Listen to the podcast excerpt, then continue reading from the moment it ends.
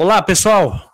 Queremos pedir desculpa aí, problema da internet, infelizmente problemas técnicos tem. A gente está começando um pouquinho atrasado aqui o podcast do Agência da Notícia e o entrevistado de hoje, que é o dia 9 de 9 de 2022, nós estamos recebendo virtualmente aí o candidato ao Senado, Antônio Galvão, do partido do PTB, Partido dos Trabalhistas brasileiros.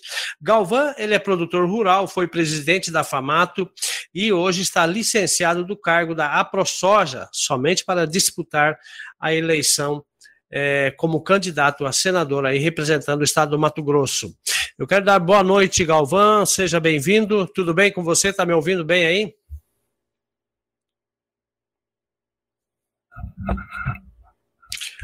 Boa noite, Dornelles. Boa noite aí a todos que nos acompanham através da Agência da Notícia. Estamos aí com um pouco de dificuldade no teu áudio para chegar aqui. Ali também está dando uma picotada agora. Mas estamos aí nessa, nessa luta pela essa vaga do Senado, como candidato a senador aí. Vamos passar aí a todos que nos estão, nos estão acompanhando aí as informações aí ali desejadas aí por você e por quem quer nos ouvir com certeza. Com certeza. A gente está bastante empenhado nessas eleições de 2022 aí, e o seu nome está apare aparecendo bastante, né? Principalmente no Nortão e também no Araguaia, e foi uma cobrança também de, de alguns seguidores aí é, pediram para a gente fazer uma realizar esse podcast com o senhor hoje. Bom, Alvan, para a gente adiantar, eu queria saber quais pontos aí é, quais são as propostas que você tem aí para o agronegócio no Mato Grosso e também para a agricultura familiar, caso, caso você venha a ser eleito e representar o estado do Mato Grosso como senador do estado, do, do, do Brasil? Não, Maria, eu gostaria primeiramente de fazer uma pequena apresentação da gente aí, rapidamente, por mais que o nosso setor aí as pessoas conhecem bastante, eu tenho a origem também do Sul, porque como você aí também é, quando a grande maioria de quem trabalha mesmo no setor da agricultura, no plantio de grãos, tem origem sulista. Também a gente vem de uma pequena propriedade rural, onde meu pai tinha lá como base econômica era o leite, eram poucas vacas de leite, mas é o que é o normal hoje do sitiante, era naquela época, 50 anos atrás, 40, 50 anos atrás, quando a gente já era jovem, e também a gente não satisfeito, querendo alçar, como é que diz, alturas maiores, a gente buscar alguma outra alternativa, sair um período dessa atividade agrícola, de uma pequena, de uma pequena propriedade, morei no Paraná por sete anos, saí do Rio Grande do Sul em 79, com 21 anos, vim para o Paraná, fiquei sete anos no Paraná, mas o grande sonho da gente, já naquela época, você imagina que já tinha vastas lavouras plantadas, mas era na região sul do estado, aqui a região de Diamantino, que começava a agricultura subindo ao norte, no Médio Norte, o sonho era vir a Mato Grosso, e isso aconteceu em 86, agora dia 5 de setembro, bem recente,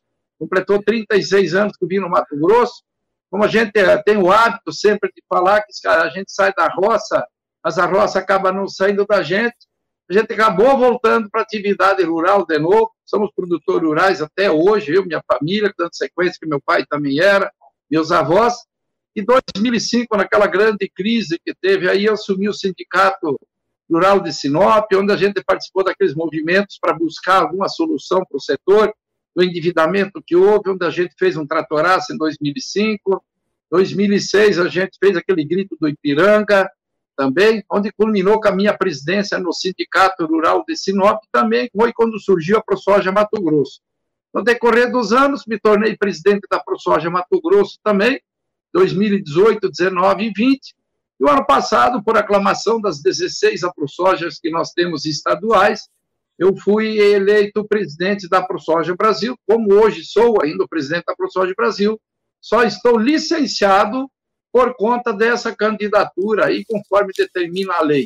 Também não tinha como você tocar uma entidade de tamanha envergadura que é a ProSoja e também você tocar uma pré-campanha e depois, posteriormente, agora a própria campanha.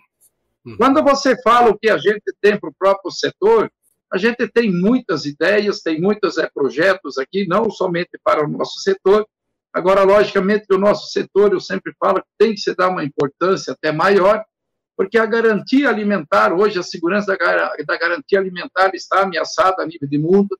Ainda o Brasil, nós não temos esse risco, ao menos, graças a Deus, mas nós vimos aqui já o exemplo de países aqui da América do Sul, com a própria Venezuela, que ela garantia, ela tinha produção de alimentos suficiente para a população dela, e hoje não tem mais.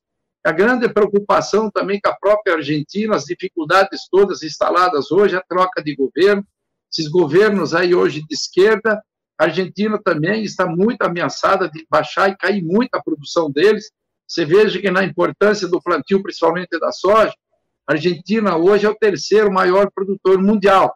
E sabemos dos problemas que a Argentina está passando, a grande maioria da população, principalmente hoje, se tornando um país de miseráveis, declarado pelo próprios institutos do governo argentino, hoje praticamente metade da população da Argentina está na linha da miséria.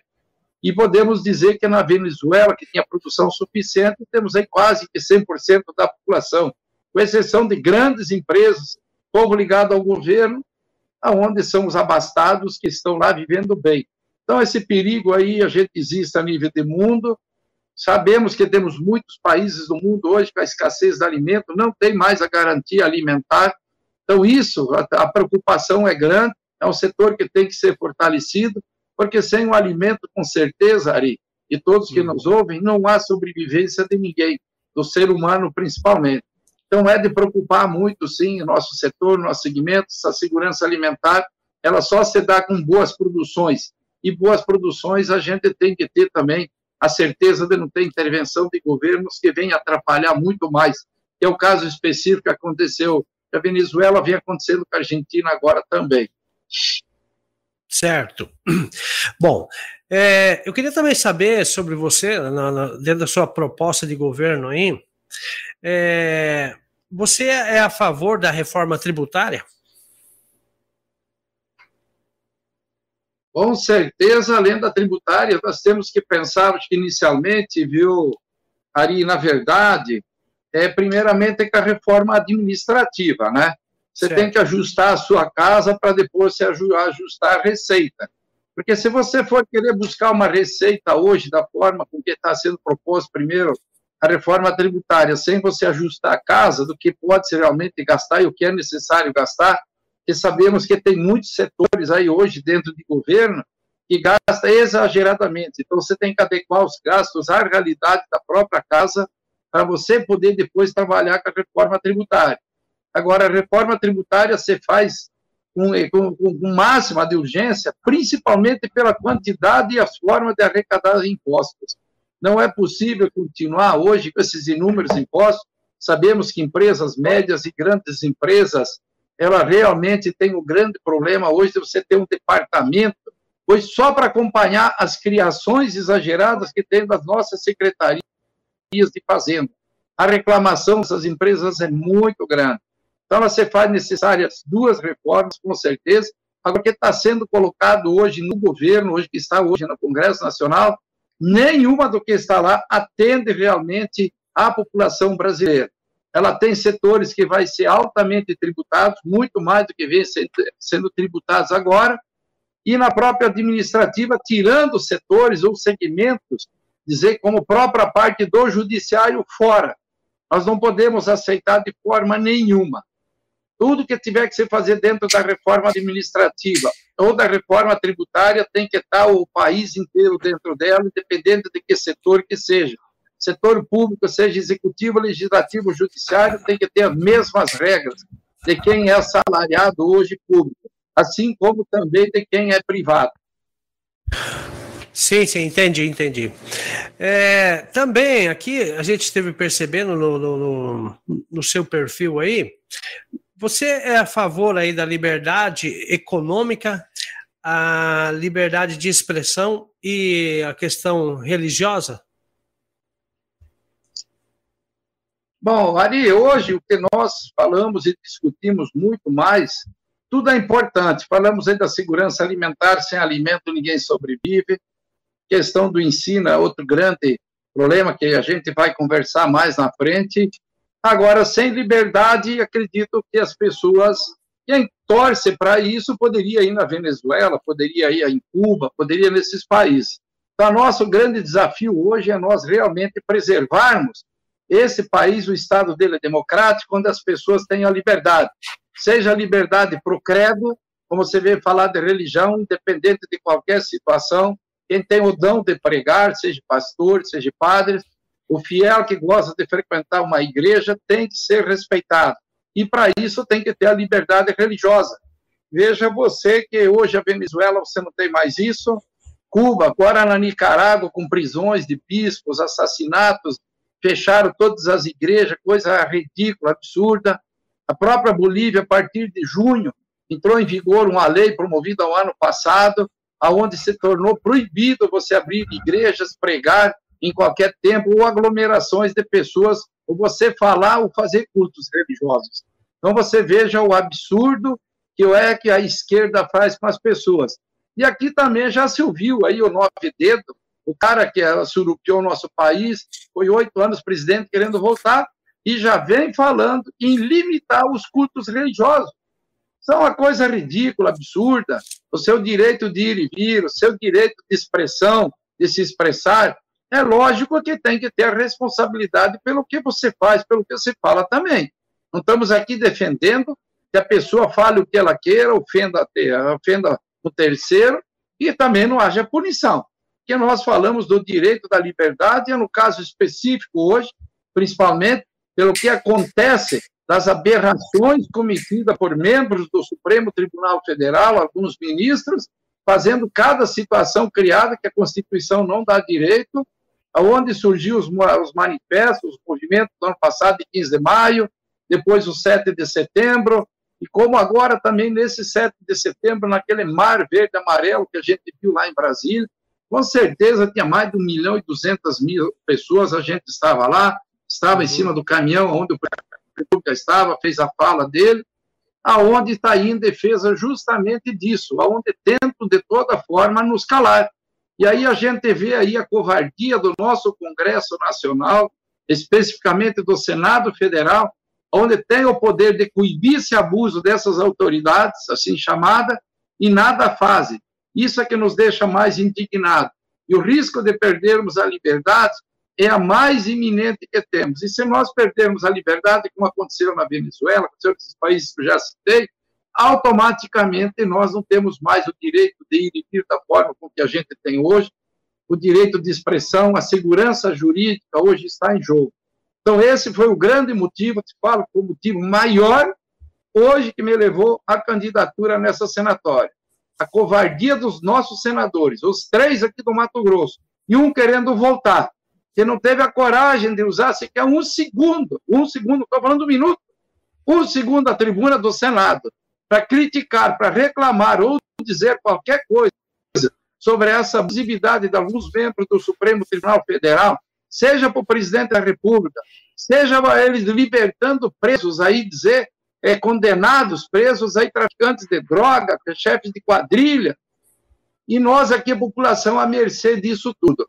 Então, eu tomei o nome principalmente, eu disponibilizei, coloquei os dois que teria a chance de se eleger, um ou outro, sendo os dois são de esquerda, são os dois, não tem dúvida nenhuma que são de esquerda, e a população não teria oportunidade de ter um candidato de direita, um candidato conservador, um candidato que, se estivesse lá, com certeza não iria se acovardar sobre essa situação, como nós temos um número lá de 15 a 20 senadores que resistem, que lutam e que brigam.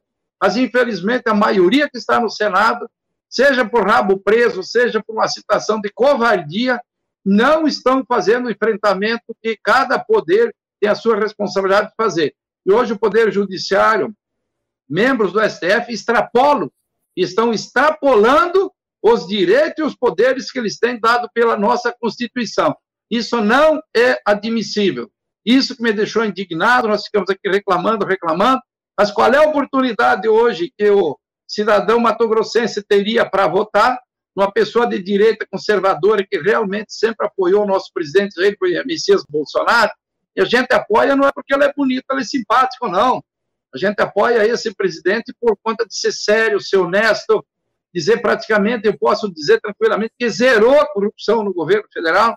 tantas ameaças que fizeram, já tantas denúncias que fizeram, tantas acusações, nenhuma foi conseguida comprovar até hoje.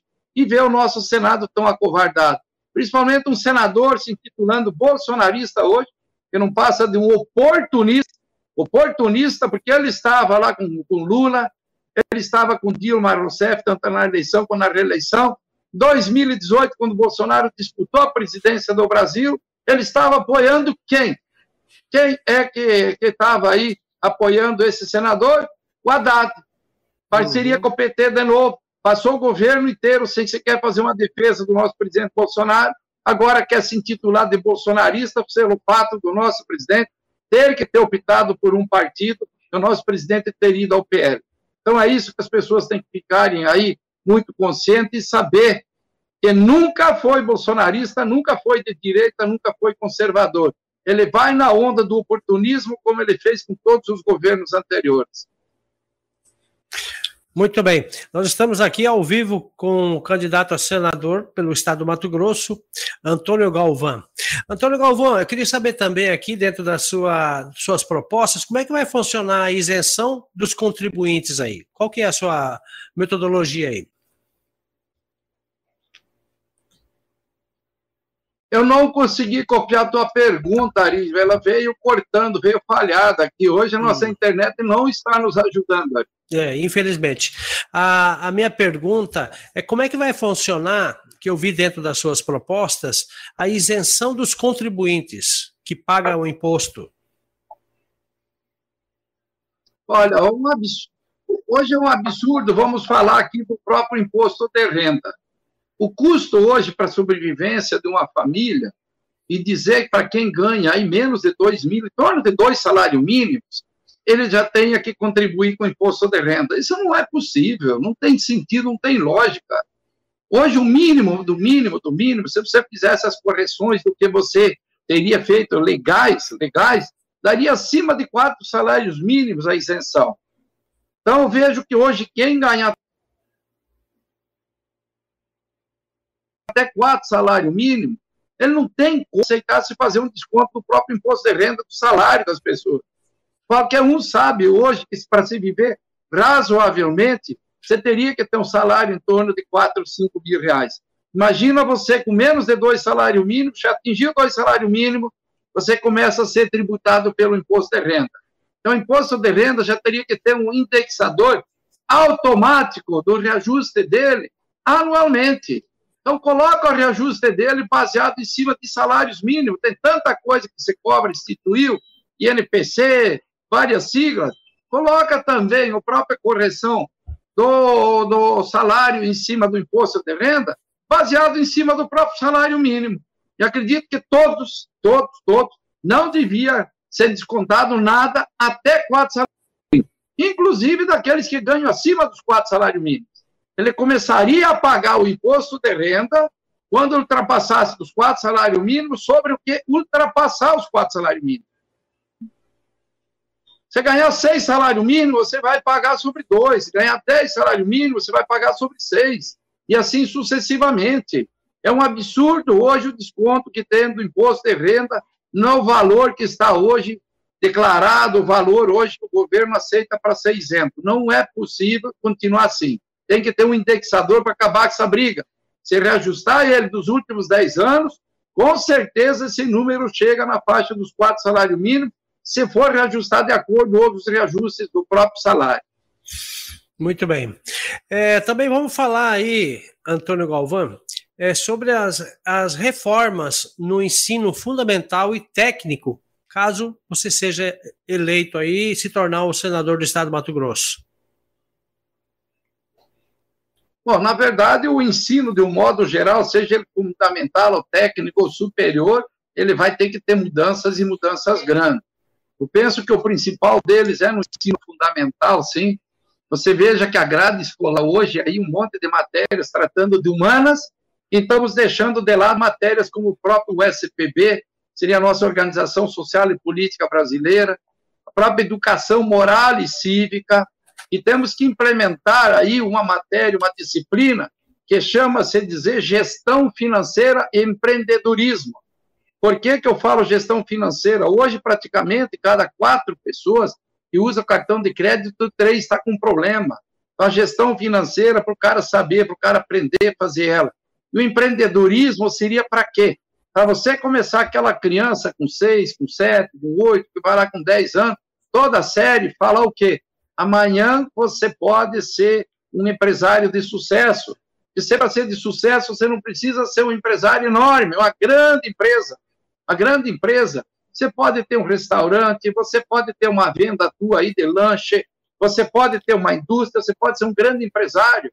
Agora, o que se ouve falar dos alunos nas escolas, os professores induzem muito o aluno a estudar, entre aspas, porque a gente sabe da dificuldade que está hoje até para o aluno aprender, dificuldades que os professores passam, dizer, para fazer concurso público. Olha que comentário hoje que está na universidade e fala, não, estou estudando para fazer concurso público. Gente, não cabe todo mundo no concurso público, todo mundo funcionário. Um município, um estado, uma nação só cresce se investindo, se aumentando a produção. E a produção tem que vir com empresas. Então, eu vejo que hoje você começar a dizer para uma criança que vem de uma família humilde, mais pobre, e falar para ela: ó, amanhã você pode ser um empresário de sucesso, basta que você se dedique, a tua família, por ser pobre hoje, você não está destinado a ser pobre amanhã. Agora, se você disser para essa criança que ela vai ter que ser funcionário, vai ter que ser empregado, automaticamente você está tirando o estímulo dela. Eu, por exemplo, saí da propriedade do meu pai, a pequena propriedade, tinha sonhos, tinha vontade, vim ao Mato Grosso, que era o meu desejo, aproveitei a oportunidade que me surgiu, na época a terra não valia nada, a gente comprou algumas propriedades, trabalhando, terra era muito barata, e graças a Deus viramos aí um médio produtor rural, um trabalho com sacrifício. Então, você, quando falar para o cidadão que você pode, você começa a induzir a ele a se preocupar mais a querer ser alguém. Então, vejo como fundamental essas matérias, voltar a elas que tínhamos, elas, já nós tínhamos toda a nossa época, as que eu já citei. E principalmente nisso tudo, você veja que hoje a grande maioria do nosso pessoal que sai das universidades não sabe a tabuada. Então, as quatro operações da matemática, ninguém pode sair do fundamental. Nós não saímos do quinto ano do primário no nosso período, sem saber a tabuada. Hoje, o aluno, no mínimo, hoje, ele sair do ensino fundamental, tem que sair sabendo as quatro operações, muito bem, tem que saber o nosso português, escrever, fazer ler, fazer leitura, por isso que eu acredito que essas apostilas é uma das coisas que ter que sumir do mapa, tem que se tirar fora, tem que se pensar sobre essa situação, e essa questão de fazer xizinho, encher com alguma que outra palavra, o aluno deixou, ficou preguiçoso, não escreve mais, e quem não escreve a mão, não aprende a escrever a mão, não aprende a escrever, não sabe onde acentuar a palavra, não sabe aonde colocar, colocar vírgula, principalmente quando você tem corretor que faz sozinho e ter um pouco de história, um pouco de geografia, para ter uma noção, no mínimo, do ensino fundamental. Porque quando se fala em fundamental, é justamente a palavra de estudo. Para a tua sobrevivência seria o suficiente, sabendo as quatro operações de matemática, sabendo ler e escrever, e principalmente você tendo aí uma matéria com uma gestão, dizer, financeira e principalmente empreendedora. E cursos técnicos, nós temos que ampliar eles. Hoje a demanda de mão de obra no Mato Grosso é grande, nós temos aí uma, números que falam que existe desemprego. Na verdade, hoje o Mato Grosso demanda por mão de obra, as pessoas que se dizem desempregadas, se tivesse um mínimo hoje de capacidade, coisa incapacitada, e nas áreas que são necessárias, hoje teria emprego, teria trabalho para todos no Mato Grosso. A dificuldade que temos de mão de obra, com um mínimo, um mínimo de conhecimento dela. E os nossos cursos superiores Infelizmente, esse vandalismo que existe dentro das nossas universidades federais é onde se carrega a ideologia, principalmente a ideologia aí de esquerda, essa ideologia absurda, onde depreda nossas universidades. Você vê onde a droga corre solta, você vê aí é, vídeos que se fazem dentro delas absurdas que seja ser cômica. E com isso tudo, da forma com que está colocada hoje, principalmente depois no nosso ensino fundamental, você veja que os professores estão refém do sistema. Nossos professores hoje não estão mais satisfeitos em nada nesse sistema colocado. O aluno, se aprendeu ou não aprendeu, está passando de ano. Termina o fundamental sem saber ler, sem saber escrever, sem saber as quatro operações de matemática.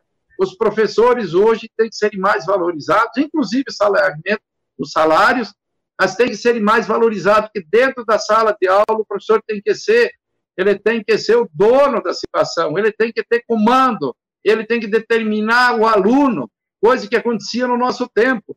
E hoje, infelizmente, o professor ficou refém, não pode mais chamar a atenção de aluno, aluno faz a baderna que quiser. E se o professor não for ele dentro da sala de aula, o dono da sala de aula, a pessoa que tem o comando dela, se precisar expulsar o aluno, tirar da sala de aula, ele tem que ter esse poder. E não pode mais, forma nenhuma, aluno que não aprender dentro da série que ele está, dentro daquelas disciplinas que você dá naquele momento, ficar passando de ano ali. Por isso que nós estamos criando aí hoje, dizer, uma leva de gente que está indo na escola, mas aprender que é bom nada. Às vezes a pessoa fez dois ou três cursos, fez duas ou três faculdades, quando vai no RH de uma empresa, não passa, porque o conhecimento que ele adquiriu na faculdade foi muito pouco. Por culpa de quem? Do professor? Não.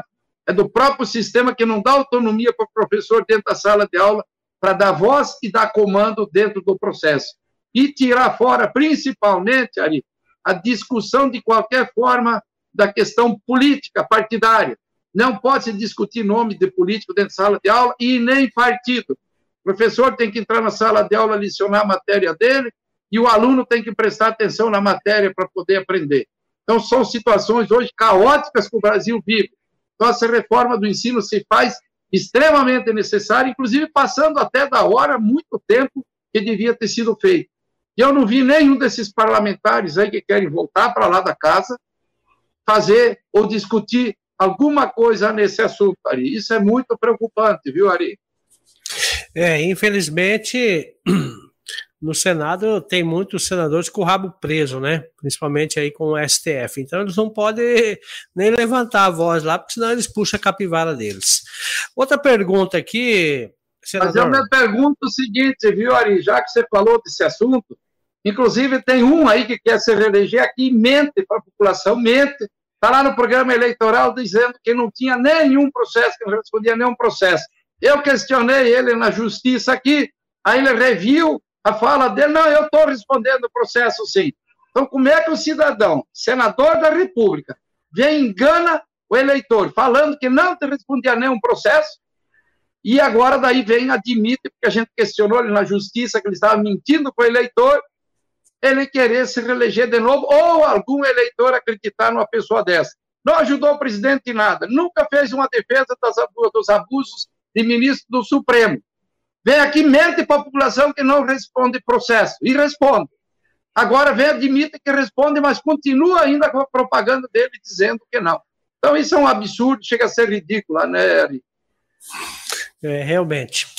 É, vamos falar sobre reforma da, na, na infraestrutura é, questão, problema sério que nós temos na infraestrutura de rodovias. Oi. Você dá uma pincelada aqui, nós falamos aqui rapidinho, liberdade religiosa, econômica, expressão, certo. reforma tributária administrativa, outra coisa que você faz muito necessário, não se vê falar, a própria Sim. reforma política. Sim. Pelo verdade. amor de Deus, isso aí é uma coisa que já passou da hora. O próprio fundo eleitoral, olha o absurdo do fundo eleitoral. Eu mesmo não quis pegar nada do valor que poderia vir para mim, porque uhum. foi criado para dizer que justamente para financiar as campanhas. As campanhas de quem, Ari? De quem? Primeiro, que a maior parte do dinheiro fica com os três, quatro partidos maiores. Segundo, é. dos três, quatro partidos maiores, o dinheiro fica para aqueles que já estão eleitos e estão indo para a reeleição, deputados e senadores. Então, para que fundo eleitoral se aquele realmente que está disputando, que precisa, mais humilde, está entrando na carreira política, ele não chega ao recurso para ele? Quer fundo eleitoral para que todo esse recurso? Invista esse recurso em casas populares e manda cada um que queira ir para a política se virar. Pega o financiamento lá do amigo, cada um dá um pouquinho para cá, para lá, e se Verdade. não tiver condições financeiras nenhuma, paciência faz a campanha do jeito que dá, se tem vocação política. Porque é. quem tem trabalho prestado para a sociedade, tem se disponibilizado muito, tem sido eleito com muito pouco dinheiro. Agora aparece aí alguém deu nada, eu tenho vocação política, quero ser político, e nunca prestou um único trabalho aí, dizer comunitário, para ninguém, Ah, agora eu quero dinheiro de AUDB porque eu preciso para a campanha. Então, sou contra o fundo eleitoral. A reforma política se faz necessária extremamente aí, ó. Saúde, você sabe que tem só uma coisa que você vai resolver, praticamente resolve o problema da saúde. É estancar, acabar com a corrupção. Como o governo federal já conseguiu fazer na dele, falta hoje os estados e os municípios fazerem a mesma coisa. É uma vergonha a gente ver cada situação aí de saúde e sabe-se que tem corrupção no meio, desvio de recursos e superfaturamento, viu? A segurança pública, por exemplo, vou dar uma pincelada aqui, que a gente Sim. tem isso tudo detalhado. Certo. Segurança pública ainda tem parlamentar ou alguém que fala em construir presídio. Eu queria hum. saber para que, que tem que construir presídio. O assunto da segurança pública você resolve com a segurança privada. É o cidadão de bem ter o direito de ter a sua arma dentro de casa.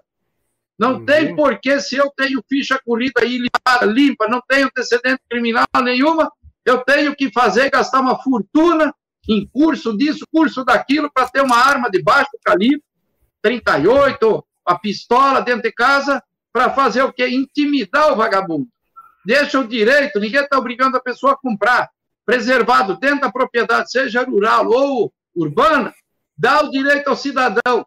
Só o fato, mesmo com todas as restrições de vendas de arma que aconteceu depois que o Bolsonaro assumiu o governo, você vê que reduziu praticamente para 50% a criminalidade.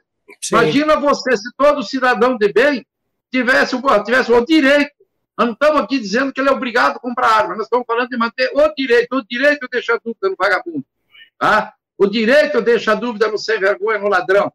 Aqui um exemplo rápido, Ari. Por que, uhum. que nunca ninguém invadiu a Suíça? A Suíça tem roubo, a Suíça tem assassinato. Sabe quantas Não. armas tem em média por habitante na Suíça? Ah. Acima de duas armas e meia por habitante. O governo oh. incentiva a pessoa a treinar, dar tiro, fazer. É um país que tem um exército armado a custo zero para o governo e não tem criminalidade. Então, a é arma de fogo ela não foi feita para matar, ela foi feita para se defender. Quem usa arma de fogo para cometer crime é vagabundo. Então, quando o vagabundo sabe que o cidadão deve ter o direito de se defender de igual por igual, tem com certeza a criminalidade baixa. Não depende, não precisa mais se preocupar em construir presídio. E sim, acredito que nós podemos é, acabar com um monte de presídio e transformar esses presídios em escolas, ou próprios hospitais, usar aquelas instalações. Porque é inaceitável ainda alguém falar hoje que tem que se construir presídio. Porque tem que se acabar com o vagabundo e com o ladrão, dando direito ao cidadão de bem se defender. Questão é verdade, do trabalho, mano.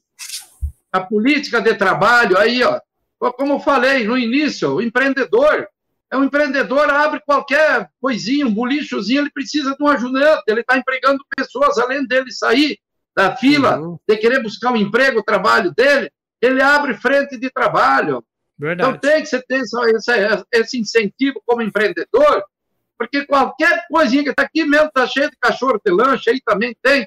Todo lugar uhum. tem. Quantas pessoas trabalham dentro de um, de, um, de um local desses que o cara está fornecendo lanche aí na rua?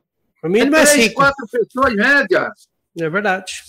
E é um empreendedor, você veja aqui outra coisa aqui, vou deixar aí para a estrutura mais para o final. Certo. A própria nomeação dos ministros da Suprema Corte, do STJ ou do próprio Tribunal de Contas da União, aonde que pode o cara que pode ser julgado amanhã se cometer irregularidade indicar o julgador?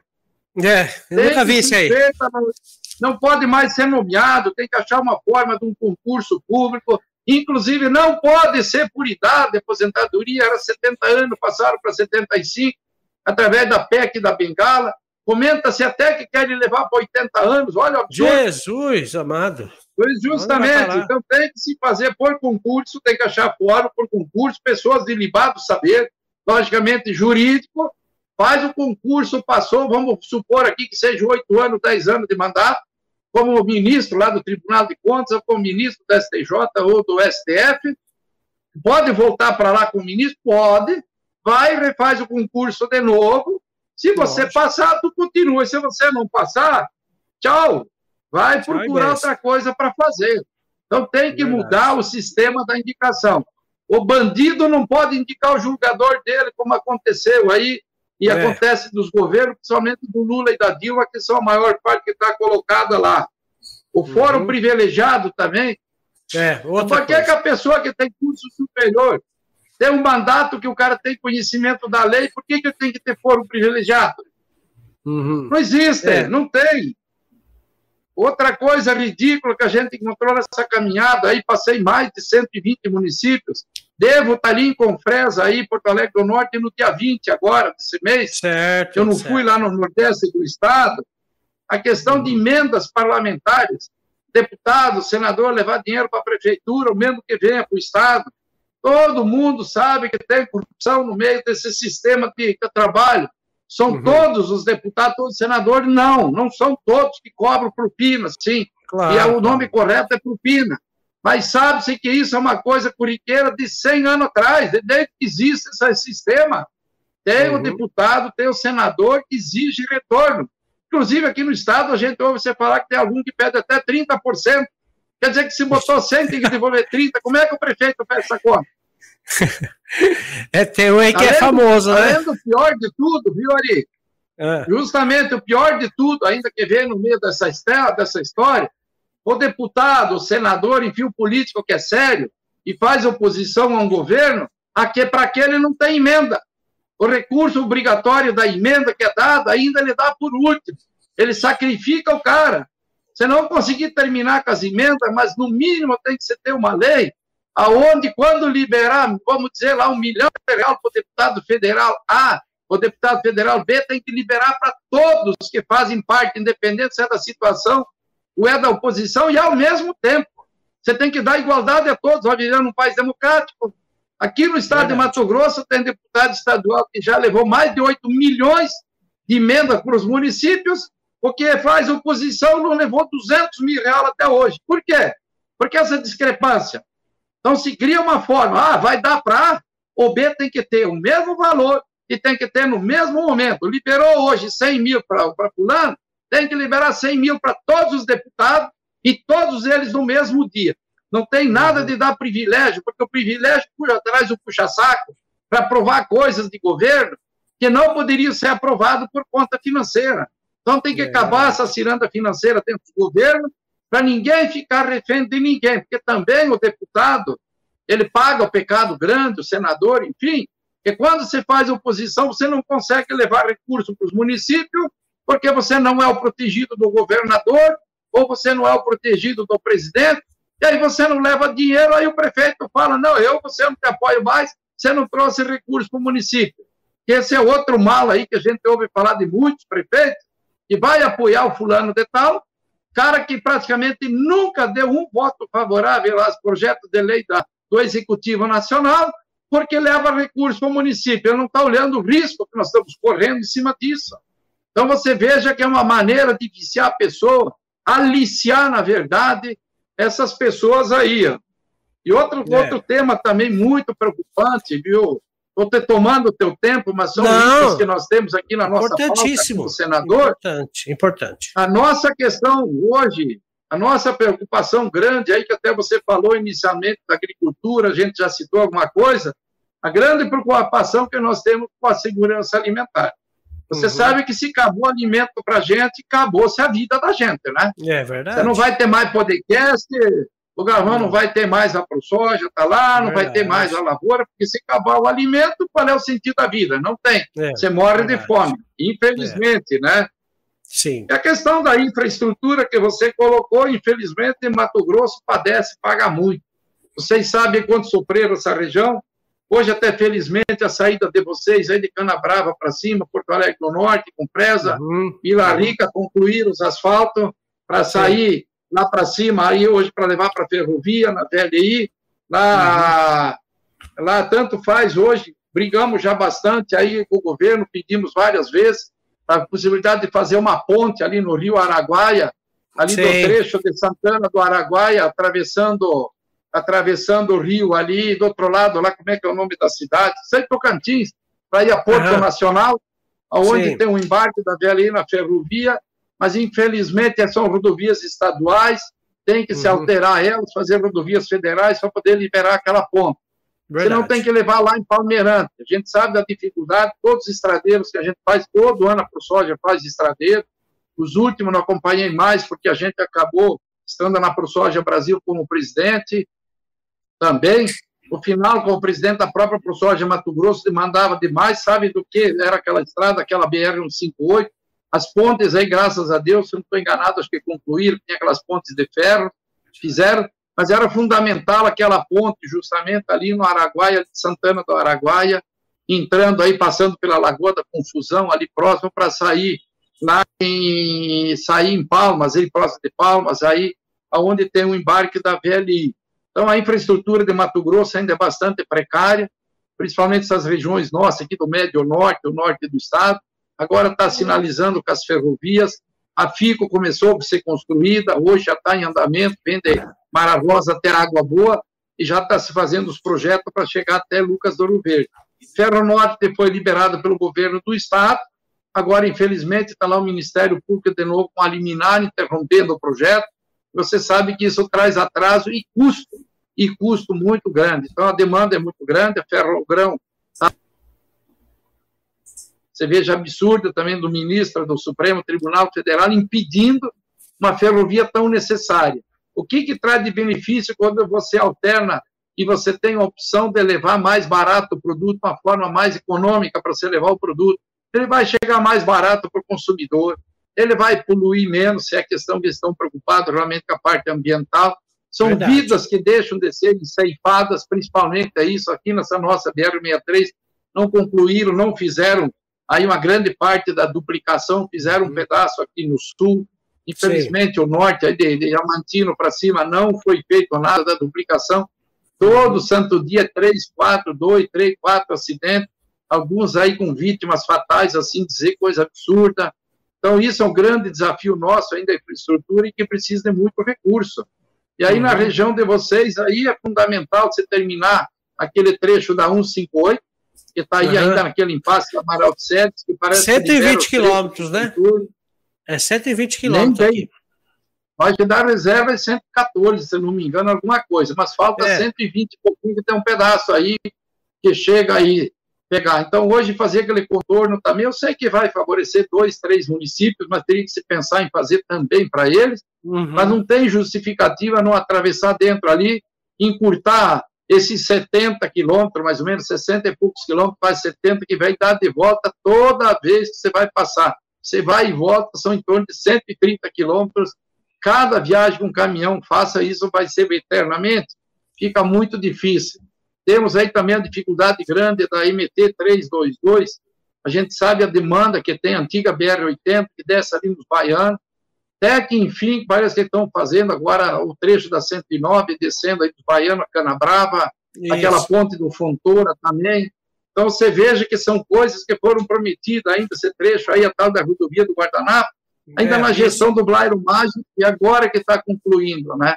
Então, a parte Nossa, de infraestrutura, o Mato Grosso Mato Grosso a gente conhece bem, eu fiquei uns 10 anos na ProSoja, a gente sempre mexeu com a área da logística, que tinha das nossas estradas, também, então a gente conhece as principais, onde realmente precisa se fazer investimento, a gente fez diversos mapas, apontou os problemas delas, infelizmente não foi feito praticamente nada. Então agora que deve concluir a 109 até em cima da 322, mas infelizmente esse trecho do Alô Brasil aí, para chegar lá embaixo nas áreas de produção, ou chegar lá em São José, ou lá no Nataniel, que teria que ligar com a 430 que vem de Santa Cruz, é uma uhum. coisa absurda dizer, não sei quando é que sai aquilo, tem que ter um empenho maior.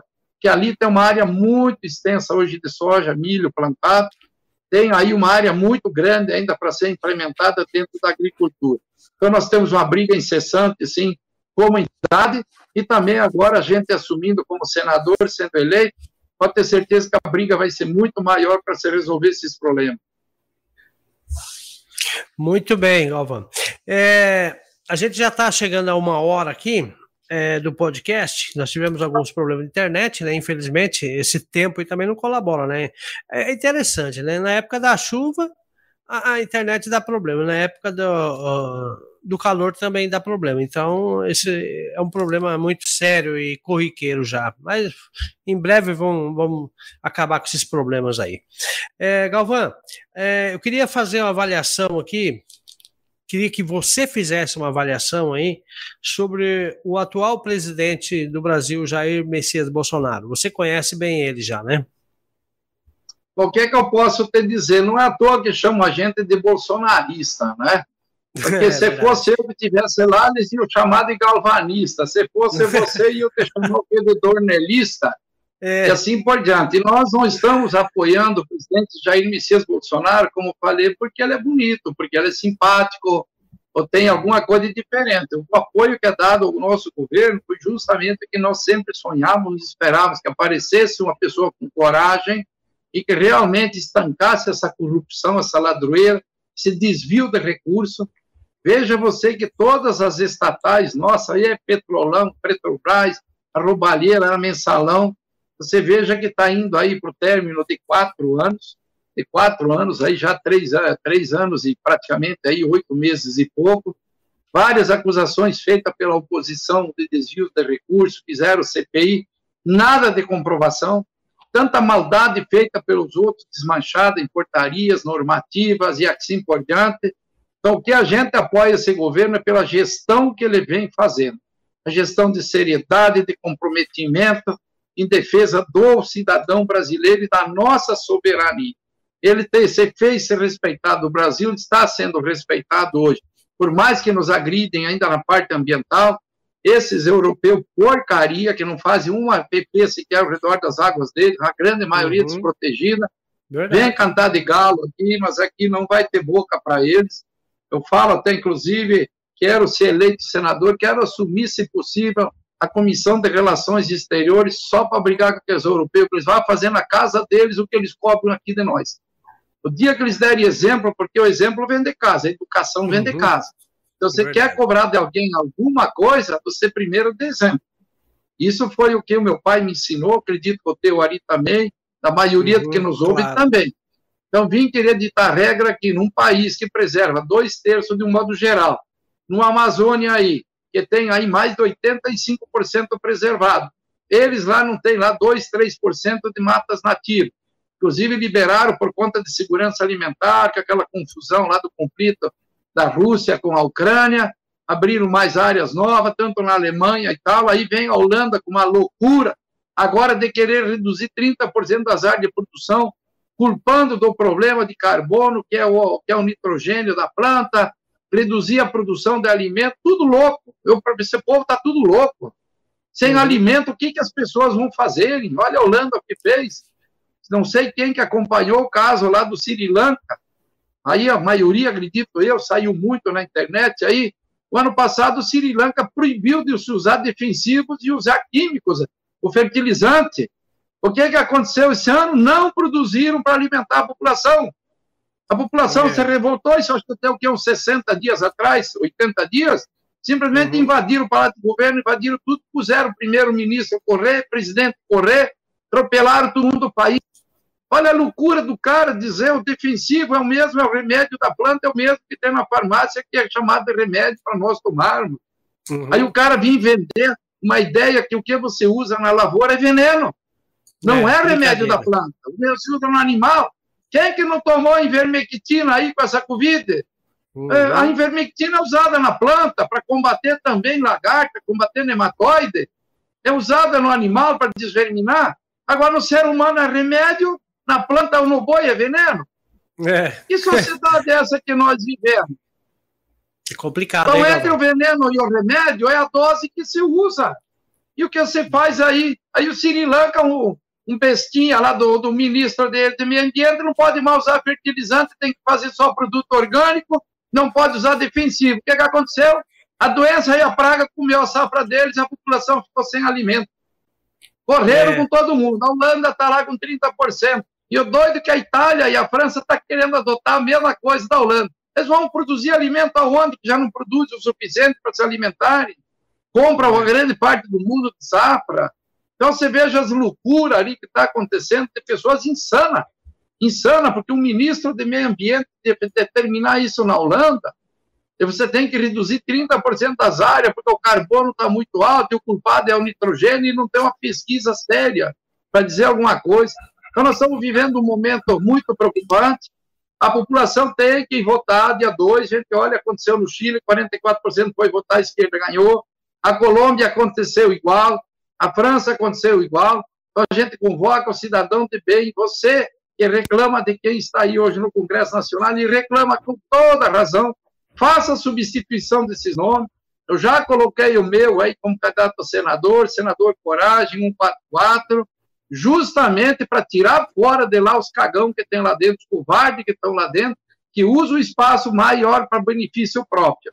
E veja também a, a reeleição de deputados federais, dos que vale a pena, e depois você tem a opção de eleger novos, porque ficar reclamando do Congresso Nacional e repetir a maioria ou todos lá dentro é burrice da população, ou a população da masoquista, que quer simplesmente ter alguém que lá passa a falcatrua, passa sem vergonha, e não apoia o nosso governo, para poder ter direito de reclamar.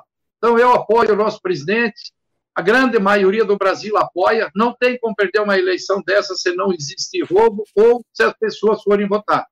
Então, a gente rodou muito o Estado, sabe os pontos hoje, que é um pouco mais preocupante. São muito poucos municípios dentro do Estado que podemos dizer que o PT possa empatar, possa empatar, talvez algum ganhar. Tem outros que perderam, uhum. na outra eleição o PT ganhou. Notícia que a gente tem que não ganha mais município, porque melhorou bastante. Então, esse é o motivo da gente apoiar o nosso presidente Bolsonaro, pela gestão séria, transparente, que ele vem fazendo, e principalmente fazendo-se com que o país, que o Brasil, seja respeitado lá fora. E hoje o mundo, a população mundial pede um Bolsonaro aí para cada país praticamente. É verdade. É, Galvão, você acredita nas pesquisas que está tendo aí no Brasil afora? Qual que é a sua opinião? Olha, eu vi uma conversa do Requião que eu gostei bastante. É. Ele falou que carne compra no açougue, arroz, feijão, compra na mercearia e pesquisa você compra dos institutos de pesquisa, né? Então, não acredito em pesquisa. Hoje é difícil você achar um instituto sério. A pesquisa uhum. que, eu vou, que eu, o cidadão que encomenda e publica é porque ela está lá já viciada. Não te preocupa não quanto a isso. Eu não acredito nessas pesquisas. A gente tem trabalhado muito, o apoio hoje está muito grande, sei que a região de vocês aí a gente já tem um apoio, mas eu peço para a população daí, redobra, vamos ajudar, vamos fazer. Não vou decepcionar ninguém, não, vocês podem ter certeza, eleito meus oito anos de senador, que eu vou ter para frente, eu vou dar todo o respeito à população. Não vai ser depois dos meus quase 65 anos que a gente vai querer entrar para fazer safadeza. Não fiz até hoje, graças a Deus, tenho uma vida ilibada, nossas entidades têm 17 anos de trabalho prestado hoje para o nosso segmento aí da agropecuária, mais ligado à agricultura. Não vai ser em oito anos de governo que a gente vai lá para fazer diferente do que fez até agora. Eu já estou candidato por conta disso, estou descontente pela forma que está lá a grande maioria do nosso Congresso Nacional. Podemos dizer que temos lá uns 20 a 25% de bons parlamentares, temos. Basta pegar a internet, ela é tão generosa porque tem uns aí que você puxa a capivara deles, nega em programa eleitoral, nega em programa eleitoral que defende processo. Quando você vai puxar a capivara do cara, ele tem os par de processo. Como eu acionei ele na justiça, aí ele voltou atrás, ah, ele tinha se enganado, eu tinha esquecido que tinha processo. Dá para confiar no cidadão desse para votar? Então pense bem aí quem está pensando em reelegê-lo aí, se vale a pena aí, porque eu só vim candidato porque não ia ter opção de um candidato de direita e legítimo apoiador do nosso presidente, pelo que ele fez no governo, a gestão dele. Muito bem.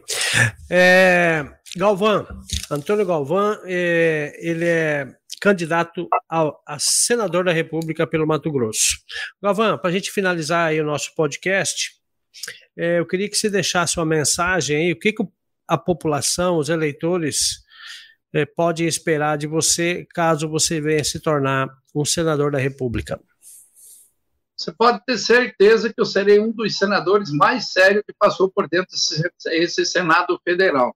Pode ter comprometimento com a população, comprometimento com o nosso país e comprometimento com o nosso presidente Bolsonaro, porque o que ele demonstrou até agora, ele quer o melhor, e a gente quer dar esse apoio. Esse apoio que ele não está tendo, e tem muita dificuldade.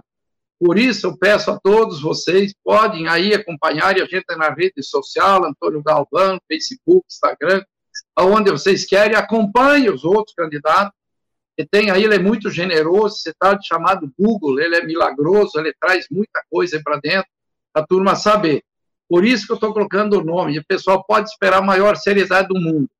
Agora, peço encarecidamente que as pessoas vá urnas, pessoas de bem, as pessoas que têm, têm vontade de ter um, um país livre, que as pessoas sejam, sejam libertas, porque nós estamos crescendo, crescendo muito. Você olha o índice hoje revelado do o dito desemprego falado, pegou com 14%, hoje já caiu dos 9%. Falei que Mato Grosso não tem desempregado, se tivesse o mínimo de profissão, teria trabalho hoje dentro do Mato Grosso, com certeza. Por isso, a reeleição do nosso presidente, Jair Messias Bolsonaro, se faz extremamente necessário. E a eleição da gente como senador, com certeza. Por isso que eu até coloquei, fiz uma primeira pesquisa só qualitativa. Todo mundo está esperando pessoas com coragem dentro do nosso Congresso Nacional com o nosso presidente da República. E essa coragem pode ter certeza que terei, não serei covarde. Por isso, peço o voto de todos que estão nos acompanhando. Senador Coragem Galvão, 144, no dia 2 de outubro. Muito bem, senador Galvão. É, eu queria agradecer a, a sua atenção aí. Né? Sabemos que o teu tempo é corrido bastante sua agenda bem extensa. É, e agradecer pela disponibilidade que o senhor teve para atender nós aí do Agência da Notícia no podcast. A gente fica muito lisonjeado em entrevistar o senhor, como é o primeiro sena, é o candidato a senador a ser entrevistado pelo podcast do Agência da Notícia. E para a gente encerrar, então, mando um abraço para todos aí e fiquem todos com Deus. E Galvão, quero, fina, fa, finaliza aí. Quero agradecer. Finalizar Quero agradecer aí, principalmente Sim. a quem nos acompanhou, e que se torne soldado dessa causa aí. Que nos Perfeito. ajude, porque o que eu posso dizer para todos,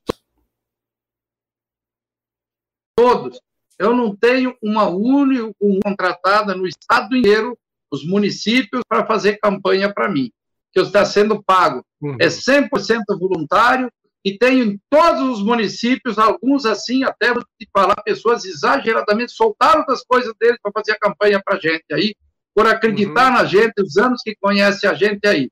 Peço a todos que nos acompanhem, dentro do possível que puder, nos ajudar justamente a chegar lá, porque a gente vai fazer a diferença, sim, em relação a quem já está lá nos assuntos hoje que incomoda o Brasil, incomoda o brasileiro aí, com certeza. Então, isso posso dizer com toda razão. Pedir o voto e agradecer a todos que nos acompanharam aí através desse podcast do Agência aí, aí e agradecer Obrigado. a você também pela oportunidade Obrigado. da gente levar também essa mensagem a todos. Muito bem, obrigado, senador Galvão. Esperamos que tenha sucesso aí nos seus objetivos e alcance e almeje o seu sonho. Bom, pessoal, a gente vai ficando por aqui no podcast do Agência da Notícia. Quero agradecer a todos aí Fiquem todos com Deus e até o próximo podcast. Amanhã nós teremos um podcast a partir das 10 horas da manhã. E eu conto com a participação de vocês. Um abraço, fiquem todos com Deus e até mais. Tchau, tchau.